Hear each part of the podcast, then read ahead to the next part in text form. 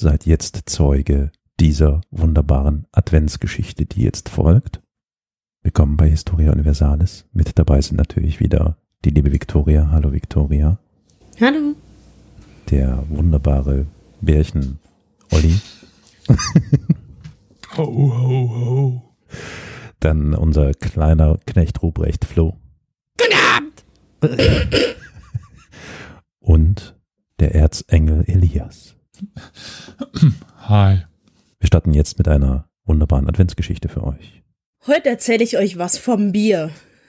Wenn man mit Anthropologen mal einen süffigen Abend verbringt, gibt es eine hohe Wahrscheinlichkeit, gerade wenn sie sich, so wie ich, mit Vorgeschichte beschäftigen, dass man erzählt bekommt, wie die Entwicklung vom Jäger und Sammler zum Städter mit Bier zusammenhängt. Aber warum? Wie kommt man auf diese Theorie? Gute Frage. Eine Ahnung? Nee. Bier?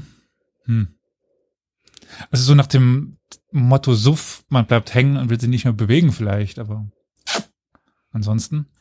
Ach so, und deswegen sind sie sesshaft geworden oder was? Ja, also nicht sesshaft, sondern suff, suffhaft. suffhaft. Ja. Wenn du strack voll bist, dann läufst du halt keine 50 Kilometer mehr mit deinem Treck, ne? Das ist halt so. Sondern du setzt dich irgendwo hin und wartest, bis die Prärie aufhört zu wackeln. Also, du hast einen komischen Such von Bier.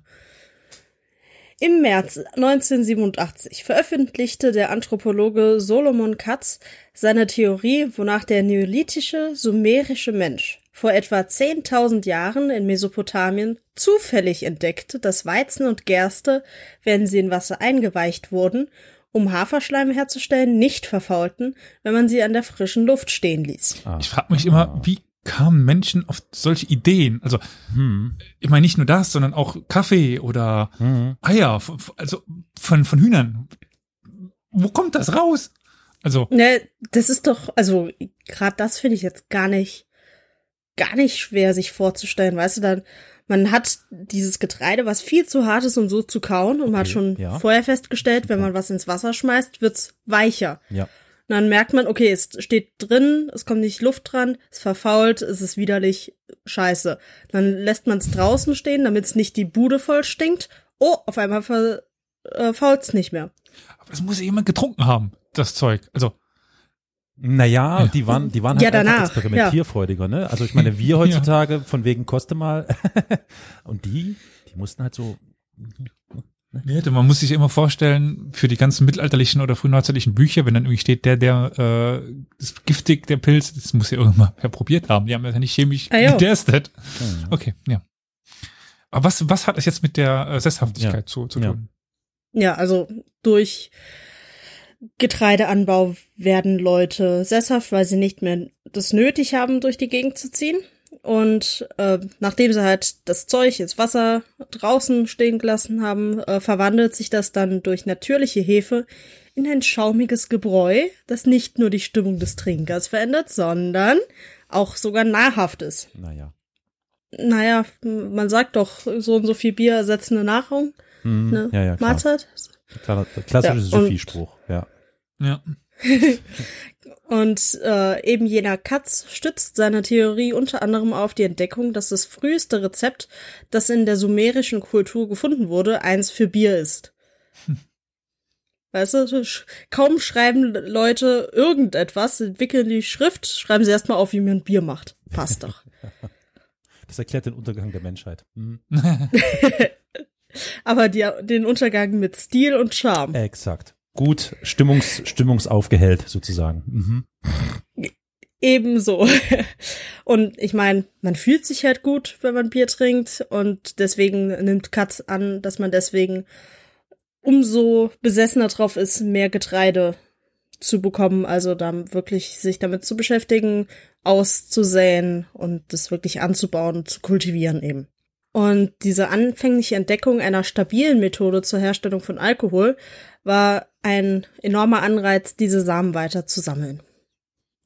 Weil ich meine, man kannte wahrscheinlich vorher schon Alkohol, wenn man ganz viele Früchte irgendwo gelagert hat und nicht sofort gegessen hat oder so, aber äh, das so ist halt leichter und sicherer.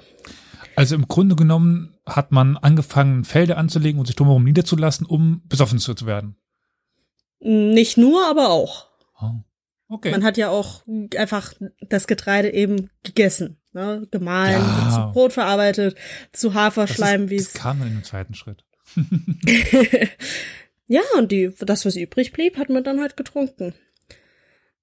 Ja, aber äh, Katz meint auf jeden Fall, der Einfluss von Bier wäre so hoch gewesen, dass es nicht die Nahrung äh, irgendwie gewesen wäre, sondern tatsächlich diese stimmungsaufhellende Eigenschaft des Biers, diese erhebende Wirkung, ähm, die genug Anreiz geschaffen haben, um sich niederzulassen und darauf einzulassen, nicht mehr den Tieren hinterherzugehen, die ja eigentlich eine sehr sichere Nahrungsquelle sind. Und wenn man sich die Daten anschaut, war, äh, waren die frühen Ackerbauern nicht so gesund, nicht so langlebig und nicht so sicher vor Hungersnöten wie die Jäger und Sammler.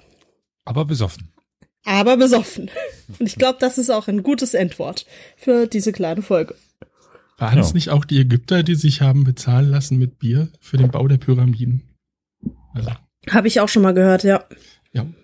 Geht wahrscheinlich darum. Das ging bis, Desinfektions bis heute, wenn du dann so irgendwelchen Bauarbeitern einen Kasten Bier rumbringst, ne? Schon krass. Oh Gott, das das sich Das werde ich nie vergessen. Er hat, mein Onkel hat eine, eine Garage gebaut und da hat jeden Tag eine Kasten Bier und eine Flasche, zwei Flaschen äh, Jägermeister da gestanden, oder Schnaps war das. Und die haben den ganzen Tag über nichts getrunken. Aber dann, wenn die Mhm. Feierabend gemacht Mhm. haben, in der, in der Viertelstunde, 20 Minuten, bevor die nach Feierabend heimgefahren sind, ist dieser ganze Kasten und die Flasche Schnaps verdammt, verdunstet. Die war einfach Ja, die Schlagzahl, meine Fresse. Ja, die, die Geschichten, so ähnlich erzählt mein Partner auch immer, der ist ja auch Handwerker. Hm. Ja, fein. Äh, vielleicht noch die Warnung am Ende der Folge, liebe kleinere HörerInnen, die vielleicht noch nicht volljährig sind und im alkoholfähigen Alter, ich weiß nicht, da gibt's ja irgendwie gesetzliche Festlegung, ich weiß nicht, 16 oder so, lustigerweise. Genau. Für Bier, bitte, ja. Bitte nicht nachmachen. Bitte nicht nachmachen. Nein. So. Und Jetzt n- 16. niemals trinken und danach Auto fahren. Niemals. Egal wie Genau. alt ihr Erst seid. Auto fahren, dann trinken. Nie andersrum. Prost an alle. Habt eine schöne Adventszeit.